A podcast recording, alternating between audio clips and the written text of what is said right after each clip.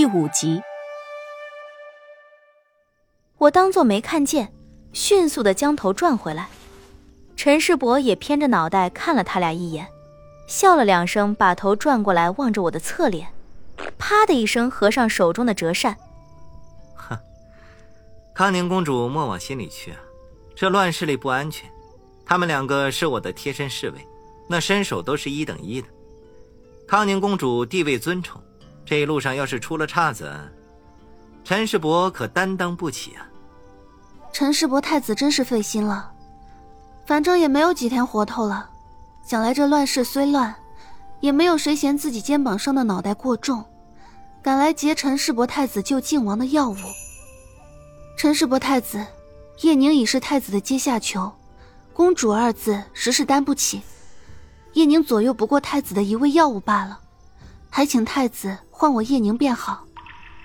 叶宁，嗯，那以后也别陈世伯太子的唤我了，就直接唤我陈世伯吧。陈世伯太子觉得跟一个要死了的人不论尊卑，很谦逊。他并未回答我，手中的折扇被他抛了起来，掉了个头。我的眼神在白日里极为清晰。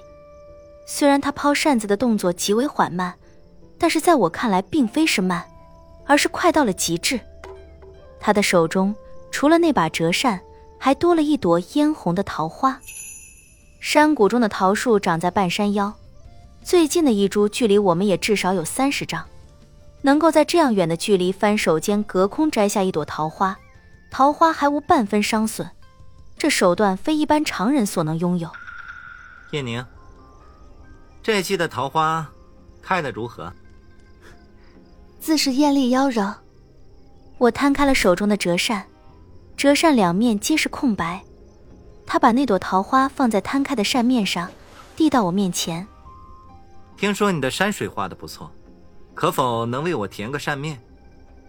我诧异的将他望着，他却拉起我的手，将折扇和桃花硬生生的塞进了我的手里。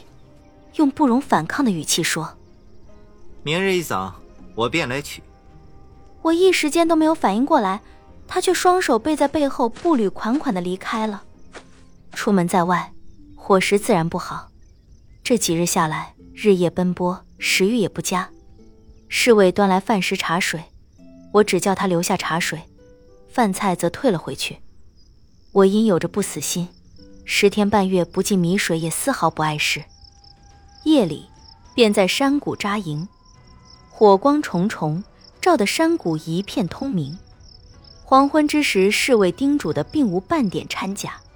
这里的确是虎豹豺狼聚集的地方，阵阵狼嚎声时不时就会在山谷之中响起，直叫得人心里发虚。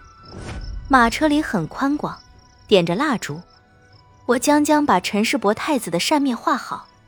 画的正是这雪狼谷中红绿的桃花树，手中的毛笔才放下，便听到外面传来一声高喊：“大伙儿都精神着点儿！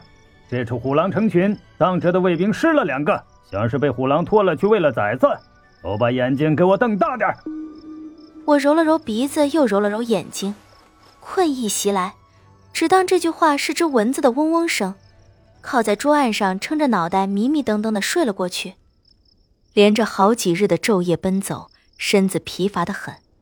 可外面时而有狼嚎声，时而有篝火的噼噼啪声，加上成群的战马都窝在这雪狼谷里，嘶鸣声更是不断。